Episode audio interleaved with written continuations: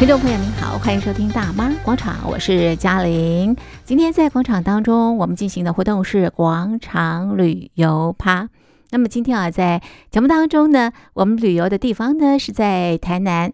那么今天我们的游程规划呢，第一站呢，先到台南中西区忠义路的南城弄市，这是一个新的景点。在这个景点当中呢，除了可以吃冰之外呢，那么也可以呃透过这个空间认识台南的巷弄文化。好的，那么第二站呢，来到的是台南的官田。这个时候呢是菱角季，我们到这边来采菱角。那么第三站呢，来到的是官田的大崎村。这边啊，年轻人在这里从事地方创生，打造的是一个景观游戏场域啊，非常适合亲子同游。好，我们现在呢就一块走进台南。今天在节目当中呢，我们第一站来到的是南城弄市，这里呢是台南新的旅游景点，它是位在台南市中西区中义路这个地方。过往呢是呃大饭店，那么在当时啊是非常热闹的地方。南城弄市执行总监李佩珍她说：“现在呢，这个地方呢，打造成为一个平台，可以交流台南的一些这个讯息，在这里吃冰，同时认识台南的巷弄文化。南其实就是取名取自台南的南嘛，那城是丢嗲大大丢嗲，就是大道城的那个城。那城其实它是有点庙庭跟呃家里家院前面的一个集合聚会的一个意呃意意思。”那我们就希望说，这个地方这个场域，你来到这个地方，它就是一个平台。你来到这边，我们可以去交流很多的讯息，或者是台南的很多的美好的人事物，可以在这个地方被看见。所以取名取了这个城。那弄是就是 long story，那我们也就是取一个谐音，就是巷弄的故事。所以我们的英文就叫取名叫台南 long story。他是在民国五十八年的时候就成立的一个饭店，叫做国泰大饭店。那那时候他是纯纯粹供住宿、餐饮、宴客的服务。呃，那早期的时候呢，这里其实是也是一个各式各样、五湖四海。黑白两道聚集的地方，这是我们听之前在经营这个国泰大饭店的业主的女儿跟我们分享。她说，早年嘛，因为中正路这边就是一个非常热闹的地方。那以前的南美二馆那里也是，呃，我记得是体育馆。那在那边只要有任何的明星展演的活动，他们的留宿的地方就一定是这个地方。我听她说是有林青霞、凤飞飞啊、秦汉啊，在那个年代。是，那这栋建筑它呈现台南的巷弄文化啊，嗯、那它是以什么样的方式来呈现巷弄文化？呃，建筑、空间、食物、五感，可能有气味、有声音、有各式各样，我们可以用是用非常多种的方式来诠释的台南，包含你做现在做的家具，也是台南的藤编手工师傅所编的。在建筑的部分，怎么样呈现巷弄？呃，建筑部分我们分成两个部分，一个就是藤本壮介所设计的弄梯，它是讲的是一个垂直的巷弄，它用一只楼梯来去诠释巷弄的游逛的有趣的体验。那当然会整合它的设计的特色进去。那平面的空间呢？我们讲平行的巷弄，我们可能在座位的形式，它可能就不会只有一种，它可能有倚着墙的，有高脚椅的，也有席地而坐的位置。那空间上面，我们透过泥墙、透过藤编、透过铁花窗，去区隔出很有趣的游逛的感受。你走在巷弄可能会迷路，你走在巷弄可能会有探索，你走在巷弄可能会有惊喜。就是，所以这个是平行的巷弄的部分。为什么你们这边卖冰？然后它跟在地的文化有什么样的连接？呃，卖冰其实是有非常多的讨论啊。台南是一个中年可能维持在夏天的那种温度。那还有一个就是台南是观光的城市嘛，大家来到这边就是大家不外乎就是吃吃喝喝。那在这这吃吃喝喝的同时，要准备往下一站场说先去。例如说，我我觉得我讲的这段体验可能大家都很有共鸣，就是你可能吃完一个午餐。啊，我们去找一个地方坐下来喝休息一下好不好？喝个咖啡或吃个冰。那当然就是如果有咖啡厅，台南非常多很优秀的咖啡厅，或者是买手摇饮，或者是去林百货去逛逛，然后吹吹冷气，都是大家休息的方式。那在这样子的体验的脉络之下，我们会觉得说台南有非常多的水果冰，非常非常多，然后也都超级好吃。那我们就在思考说，那我们要卖一个什么样子的冰？那这个就是我们觉得冰淇淋的这个形式是，它可能就是不会是呃，就不会去跟现在原本有的水果行的重复重复到嘛。第二个是冰淇淋，它可以有非常多的想象的空间，它可以放很多很多种口味进去，就会变成是我们可以透过很多不同的提案。例如我们现在冰淇淋预预计会推出一个叫行阿来的，例如说那个番茄沾姜汁酱油嘛，有没有可能变成冰淇淋？这个也是我们现在在去做讨论跟研发，因为它的可发展的空间非常大，所以我们就决定来卖冰淇淋，在这么炎热的台南的油逛的这个。氛围之下，来到这边坐下来好好休息，然后吃一球冰，然后再往下一个地方出发。嗯，我刚才可能没有讲到很多，就是说我们其实我们的甜点都非常的简单，你是适合拿着走着游逛吃的，我们就把它取名叫做散步甜点，因为我就想要你散步嘛，所以你我不会去做那种精致的法式料，呃，法式蛋糕，它比较需要去欣赏，然后去拍照，它比较容易没办法这样移动，所以我们的甜点都是用散步甜点这个概念去做的。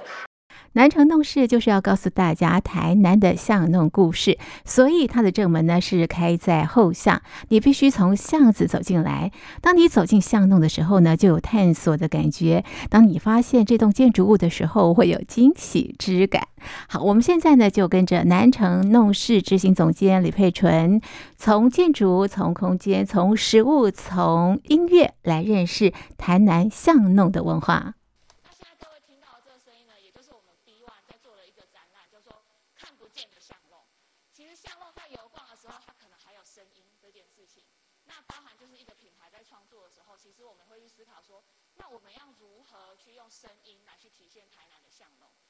如果我只是去做声音的采集，就是采集市场的声音，采集呃渔光岛的声音，好像也有点无聊，而且它只会更吵，因为这是一个比较大家会聊天，然后吃冰的一个环境嘛。所以我们跟了呃一个呃音乐的创作者叫做 JB，然后讨论，就是说那如何诠释台南的音乐，把它做成像是这样子的环境音。它是从呃凌晨的台南，然后一直诠释到。夜晚就是很热闹，然后有酒吧，然后有非常多喧嚣的声音，但是也有巷弄穿梭的声音，然后光影的感受都融合到这个音乐里面。尤其是年轻人，他们觉得说你们音乐好特别哦，然后问我们怎么下载。其实我们在声音上面也不止做了环境的音乐，就是呃，其实整点的时候十二点、四点跟晚上八点，就是因为晚上八点大家现在可能听不到。那我们有一个有一个电台叫做蓝点吉声。我们会用一个用台语，然后去告诉大家旅行上面现在不管怎么样啊，有点像是亲切的问候，然后去讲了台南的故事。其实就透过声音的记忆。那为什么要做这件事情？我刚才有提到，我们希望成为一个平台嘛。那我们其实也跟了很多周边的店家去做互动。这个是我们第二波、第三波之后的计划，就是这个 B One 的这个场域是可以做论坛的，所以他可以来到这个地方，把他们的好。让更多人知道，去更多做更多的互动，他的声音也会变成是我们在这个里面，在这个空间里面去做播放，所以我们也有做 podcast，在在我们现在的计划里面也都有在做。如果大家有兴趣的话，可以上网去搜寻南城之声，在这里用闻的一样可以感受台南的巷弄文化。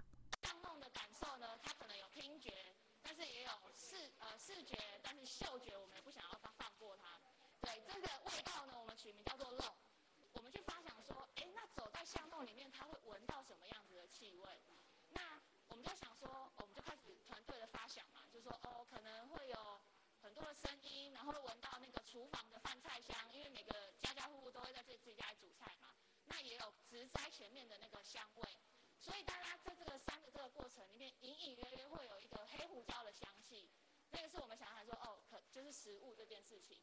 然后走着走着呢，某一个人的家庭的花园前面就飘来一股花香，那最后我们选择的是台湾的茉呃就是茉莉花这个香气，因为台湾很常见有茉莉花这个这个这个植物嘛，所以我们就把它希望它成为你旅行记忆的一部分，包含气味也是。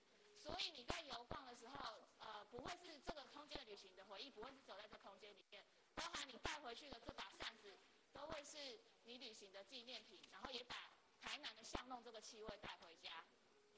小小的扇子，但是大大的心愿。南城弄事未来要推动的是良善计划。为什么要用扇子呢？台南很热嘛，山凉嘛，扇凉。善良是一个很自然而然的一件事，我们就认为善良也是。所以其实这个品牌想要透透过，就是说，呃，扇子的这个形式，虽然一开始先让大家认识我们，可能是南城弄市，可能是巷弄，可能是一间冰店，可是其实后面我们有非常多想要做的事情，是讨论善这个善良这个核心的价值。我们其实你大家也可以感受得到，我们可能跟在地的师傅合作，包含藤编，然后用台湾的水果做了所有的很多的事情，然后包含这样子的空间在这个市场里面。提出来让大家去感受，说其实原来商业空间不一定是一定是要个网红的景点，而是它可以有很多很深的寓意藏在里面。那扇子呢？我们呃，因为永福国小是我们的好邻居嘛，那我们其实，在两年前来的时候，我就已经去拜访过校长了。那我们原本一开始是希望就是说，呃，可以跟他们的小朋友做一些什么样子的互动。那其实吃冰是一个很简单、自然而然不过的事情，他的幸福也很简单，就吃冰瞬间觉得很开心。我们在想说，吃冰这件事情有没有可能推广到更多的地方？所以带着我们的冰淇淋车出去，我们有一个叫做冰淇淋车计划，然后希望就是把这个价值，呃，什么价值呢？希望说我们想要推广，呃，做好什么是好事情，好好的事情。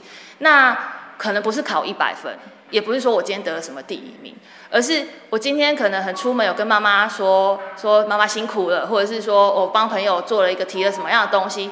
只要你说出来，那个善良这件事情是很自然而然的，可是大家会被忽略这件事情。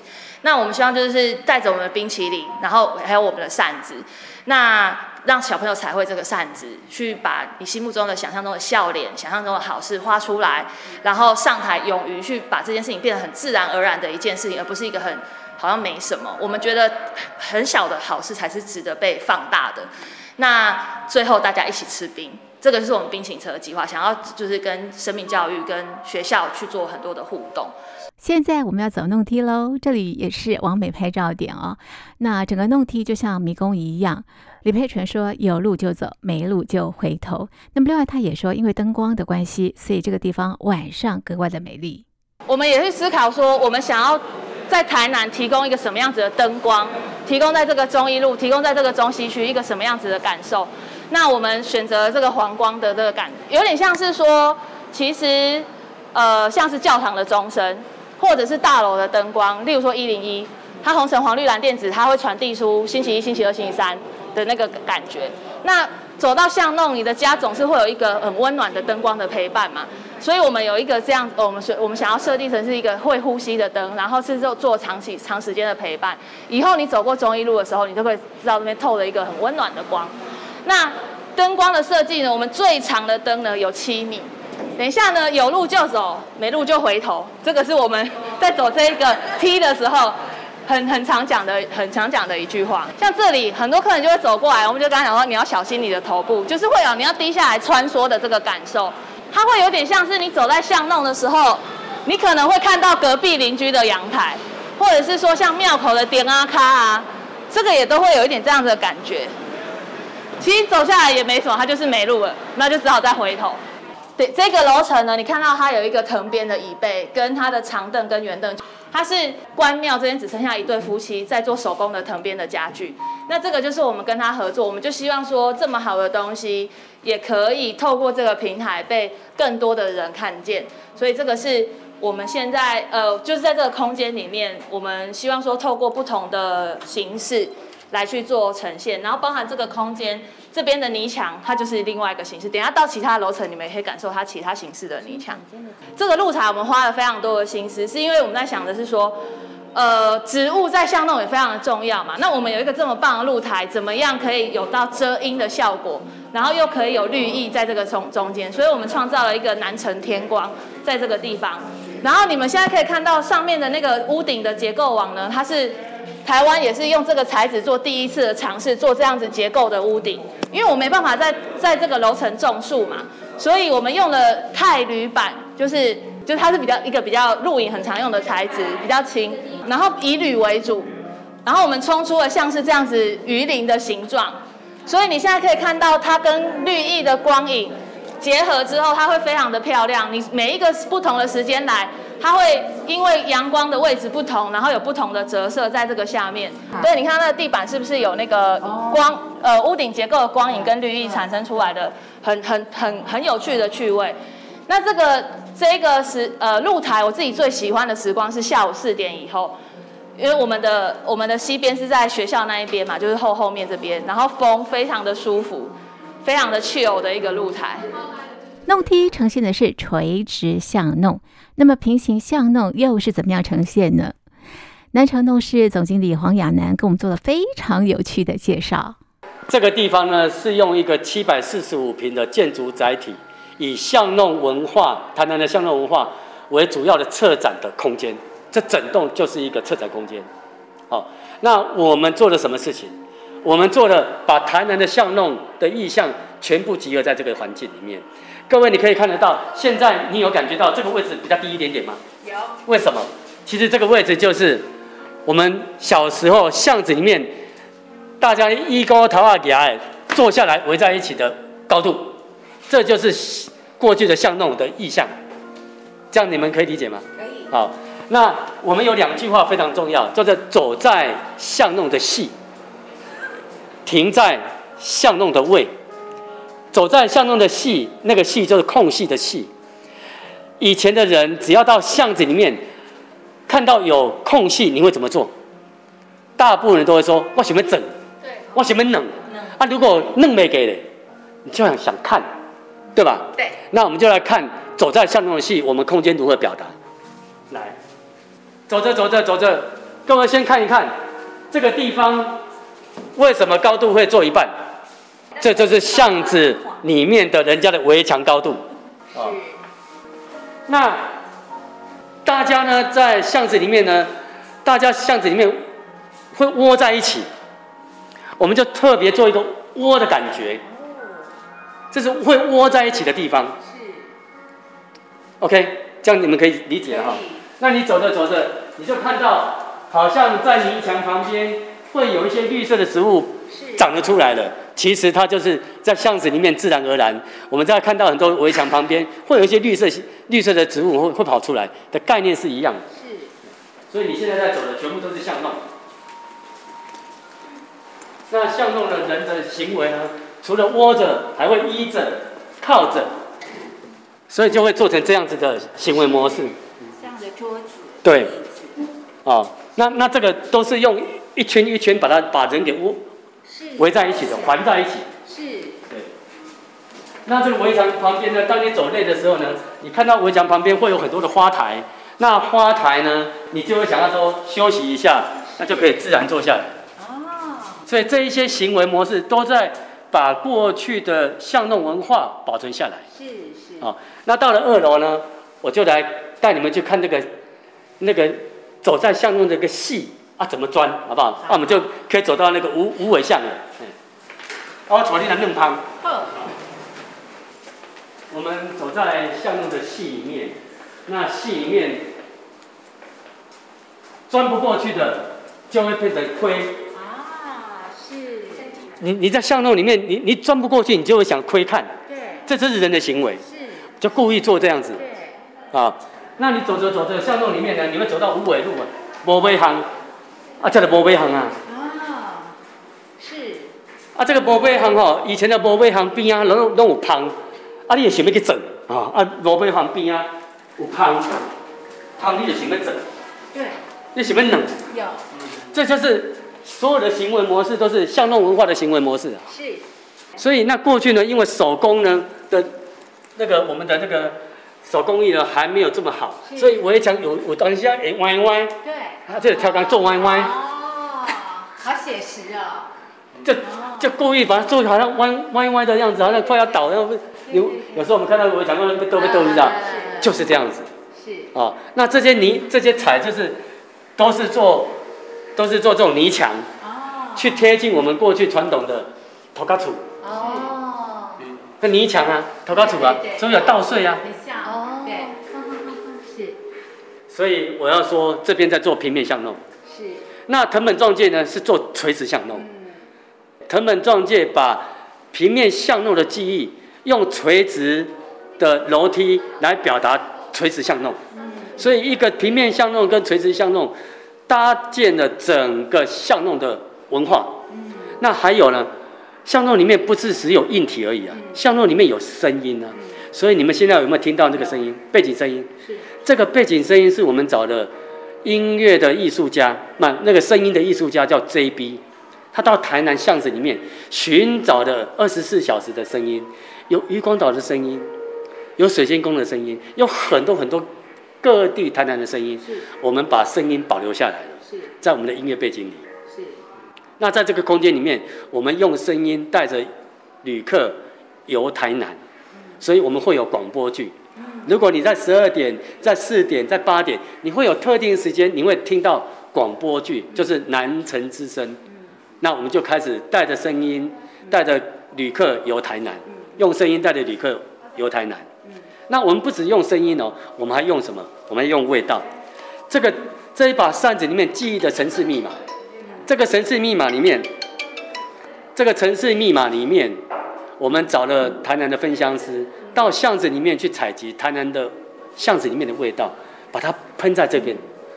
我们透过声音，透过味道，透过空间，透过策展，透过一切我们可以做的事情，把巷弄文化集结在这个地方，就在这边。我问一个问题好不好？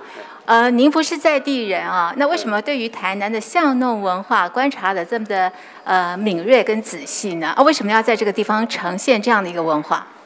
最主要是。台南是一个，我这样解释台湾哈，台北是台台湾的政治商业中心，台中是台南的生活首都，可是台南是台湾的文化首都。这个地方传承的所有过去我们台南我们台湾人的一些记忆，特别在这个城市魅力里面，最重要的魅力就在这个巷弄文化。那所以呢，因此呢，我们在做这个做这件事情的时候，我觉得一个企业要落地到台南来，我必须要把在地的文化给保存下来。所以，如果你要问我，这是一个新创产业，但是我们必须要注入文创精神。我们把在地化这件事情的文化给保存了，包含我们现在做的这些藤椅跟藤凳，全部都是关庙的，我们都是在地的。那我们的食材，我们尽量能够取在地的食材，我们就尽量以在地食材为主。除非不行，我们再扩大到台湾。哎，帮我们做的冰淇淋都很多都是，都是我们的台南的一些在地的元素。所以在这一些过程里面，我想我们呃希望能够到了台南来，我们也可以在这个环境呢多做出一点贡献。那我们想要做的事情就是。只做对人跟对环境有帮助的事，所以我们才会把良善留下来。好，我们有个良善的计划嘛，你们刚才大概可以理解。那这就是我们核心价值。你为了要呈现这样的一个巷弄文化，特别是在台南的巷弄文化，你走台南的巷弄，以次数来说的话，你走了多少次啊？呃，我必须要坦白说，我走的次次数绝对没有台南人多。啊，但是我愿意细细的去品尝一些。一些行为，一些在地的一些巷弄的文化，我的感受，其实这一些感受都是我自己本身在巷弄里面的感触，所以我把它转成了我们的记忆。那很多的台南人说，你为什么可以把我们台南人这些城市巷弄的记忆转成这么的这么好？我说不是，这个当你有感受的时候，你就会感动。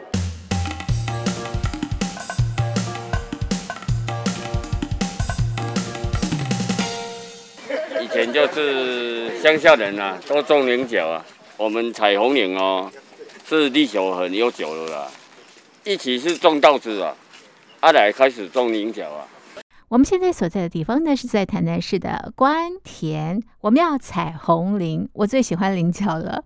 好，这个关田啊，种植菱角的面积相当的大，所以呃，这个菱角的产量也相当的多，在全台湾呢是数一数二。而且这个关田的菱角呢，非常的有名，无人不知，无人不晓。那每年的九月到十一月呢，可以到这边来采红菱。这次呢，我们特别访问了关田农会农事指导员。游家章，我们请他来给我们介绍这里菱角的特色，还有在这边啊，这个菱角体验啊，是一个什么样的体验方式？因为主要是因为我们这边位于乌山头水库下面的一个一块田，所以乌山头水库下来的水质相当的清澈，而且也蛮适合种菱角。所以农民这边因为菱角是二期作，一期作是水稻，然后二期作是菱角，所以它的品质会比较特别。对，比较鲜甜。种菱角的那个时间有多长？时间我们是那个端午节之后开始种，然后大概有一百天左右的成长期，之后就开始采收到十一月底至十二月。对，大概有三个月采收期。是。那么菱角，你们采取什么样的方式来种植啊？我们一般就是以惯型，但是因为我们本身有做那个产销履历，农会本身有做产销履历，所以我们还是以合理的用药为主要。是，对。是采收的时候呢，通常都是怎么样采收？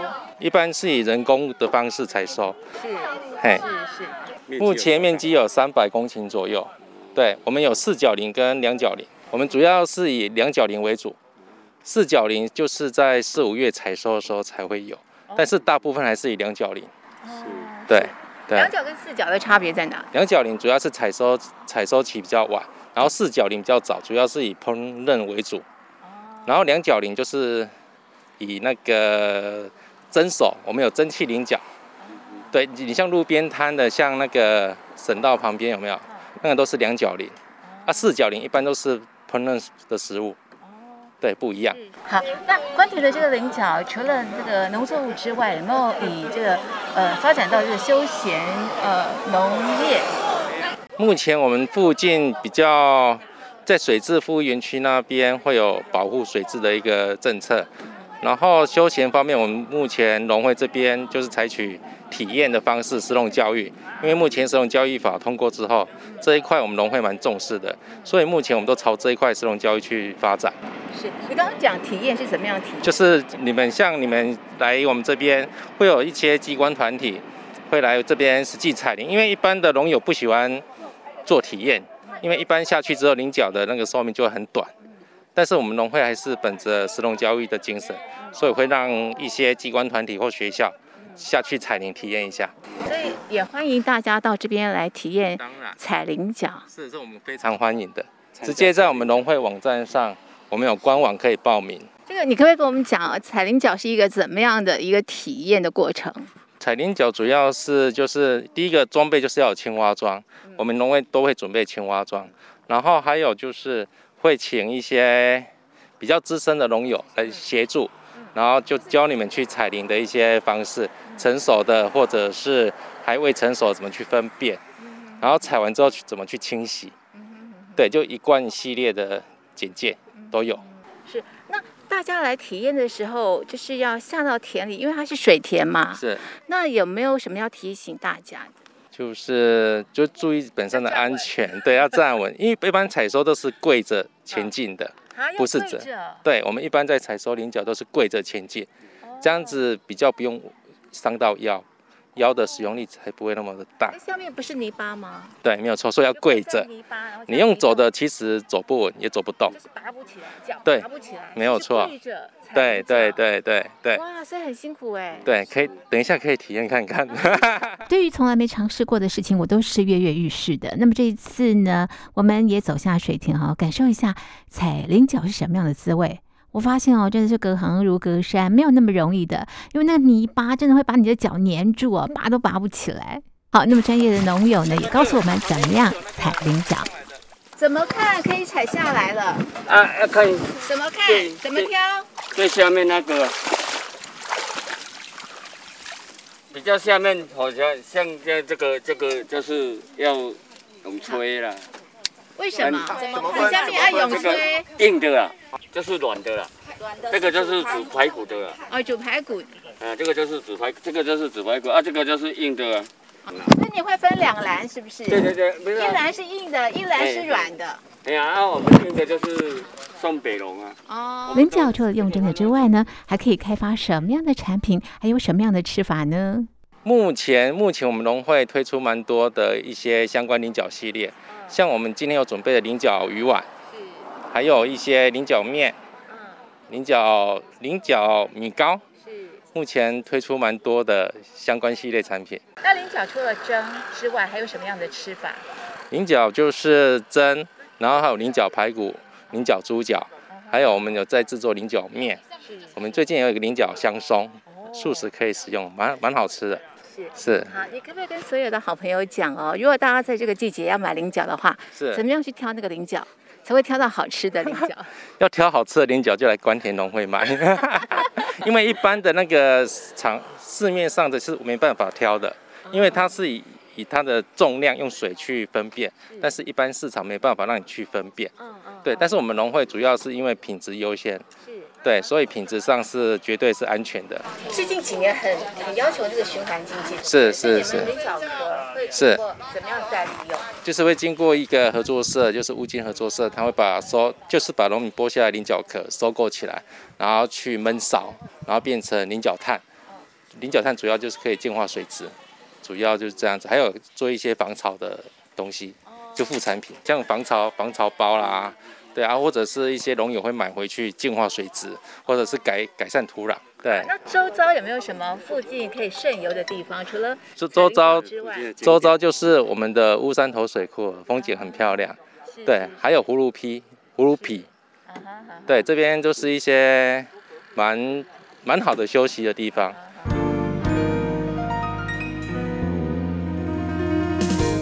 好，那么既然来到台南的官田，除了采菱角之外呢，还可以走访大崎村，这是一个适合亲子同游的地方。这个地方啊，非常有名的就是它的这个呃芒果。但是这个地方跟其他的农村一样，因为呃这个人口老化，所以呃慢慢的没落，那么出现很多的老屋、空房子。那么南医大的学生啊，特别是这两位，一位呢是林建瑞。另外一位呢是罗婉慈，他们在这边啊经营了十一年，整理这些老房子。那么现在规划出十一处的景观游戏场域，所以很多的大朋友小朋友都到这个地方来玩游戏啊。什么游戏呢？很多，包括投石器、打陀螺。这个陀螺跟你想象的真的不太一样。所以为什么这样说？我们改造老房子是不是改只是完全自己用？是说我自己用的同时啊，我也把周围的。阿公阿妈叔叔还会走的动线跟环境都一起整理起来，所以他们的邻里的这个整个的生活环境也会更好，大概是这样的一个改造过程。好，那另外是什么？是这个整个环境慢慢的我们去把它盘点起来、整理起来之后，我们也希望它其实是一个可以是一个聚落的一个体验的环境。那所以我们在不同的教室都会有不同的一个手作的主题的设定哦，比如说奇艺馆可以做陀螺，这边红瓦教室就做红瓦结合相关的这个手作，甚至有要靠。教室等等哦，那所以研发很多自己我们自己自己去研发的，可能外面比较少见的一些主题。这个呢很特别啊，我们改造老房子的瓦片不是用怪手把它直接打下来，是人工像刚刚影片这样一片一片把它卸下来，卸下来之后把它保护好，因为这个老房子最久有大概一百年，代表这个瓦片最年长一百岁。那现在也不生产了，对吧？都因为现在台湾生产北河都东南亚进口，所以它变成是一个绝迹的一个。很珍贵的一个物件，所以我们把它保留、加工、结合跟植栽结合之后，它可以变成是每个人可以把这样的一个每个不每个的专属的瓦片带回家，变成是一个装饰品跟工艺品。好，那另外当然有适合很很多小孩子他们喜欢的绢印，然后在地的蔬果、在地的物产的一个哦这样的一个提袋的一个设计，可以做一个带回家。哇，像这个是这个叫战斗陀螺的阿周哦，等一下我们另外一些教室给大家体验一下，也不会很困难。那这个陀螺呢，它不叫赶路，它叫地雷地雷陀螺，已经有三百多年历史。等下给大家体验一下。好，另外这个是什么？哦，瓦片有好的，但也难免会有坏掉的，自己掉下来碎掉的。那每一片碎掉都很可惜，因为都将近一百岁，所以我们把它拿来做这样的一个杯垫的结合，它可以其实是再制成拼贴你自己喜欢的杯垫的形式，让瓦片不会又是废弃物，它才永远可以是很好的去做保存跟运用。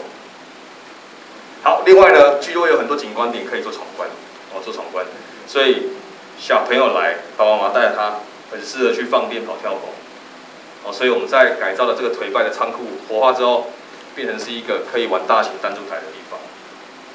一个不起眼的角落有一个壁立墙，我们把它结合成弹弓场。好，那农村都想到是玩柴火、搬归祭，在大崎村你可以玩到投石器。哦，我们设计舞台哦，那所以有一个场地，哦，等下大家可以体验一下。另外，废弃的猪圈，废弃的猪圈可以玩套圈圈，哦，这个也是碎掉瓦片再利用的角锥。哦，夜市一局要三十到五十，这边你愿意来，你可以待一整个下午，玩到手软。好，然后呢，已经被原本很漂亮的三合院，因为分家产之后，农村常见的现象，哦，像这一户干嘛呢？盖成学生宿舍，很丑。然后这边呢，就变成是一个畸零地，被困在房子的后方。那我们把它一样整理成是一个，你在穿梭的时候会弹，会有点赫然发现，哎，这里可以玩跳格子的一个环境，让这个广场可以再利用。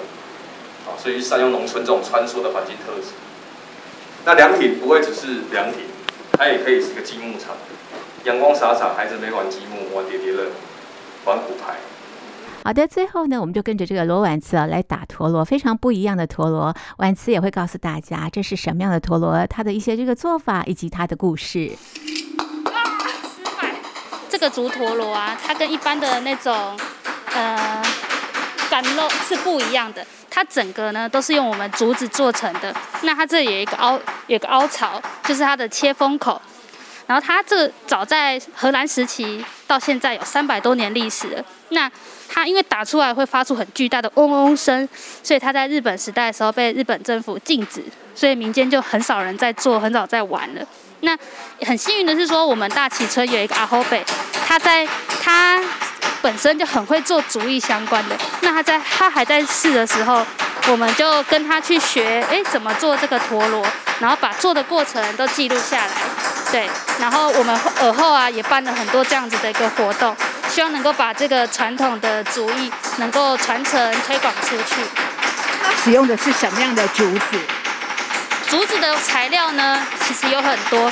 那像这种比较大的呢，就是刺竹，它身上有一些纹路、刮痕，因为刺竹嘛，被自己的刺发出的自然的纹理。那这种比较小的陀螺，它是比较直，它是贵族，因为贵族生长的特性就是一支一支直直的。所以它就会比较光滑，对，它就可以做出比较小颗的陀螺。那打陀螺有没有什么样的技巧？技巧其实就是多练习，像呃，应该是说你的右手呢，还有左右手要协调，左手要拉绳子，你拉完很快，你的右手就要往前推它，推出去，对，所以力量要够。对，力特别是打那个大的陀螺，对，力量要非常的够。一个是你缠绳子的时候要缠的整齐。然后第二个是你打的时候要有一个顺势的力道，推出去。好的，今天的节目就在敲敲打打当中结束了。好，那么今天的台南之旅是不是非常的精彩呢？用听的不够，一定要实地走访。欢迎大家啊，走访这些景点，比方像南城弄市啦，或者是啊这个在菱角季的时候到官田采菱角，那么顺游大崎村。打造一个属于你的这个专属的旅程。好的，那么今天的节目呢，就进行到这里。非常谢谢您的收听，我是嘉玲，我们下次见，拜拜。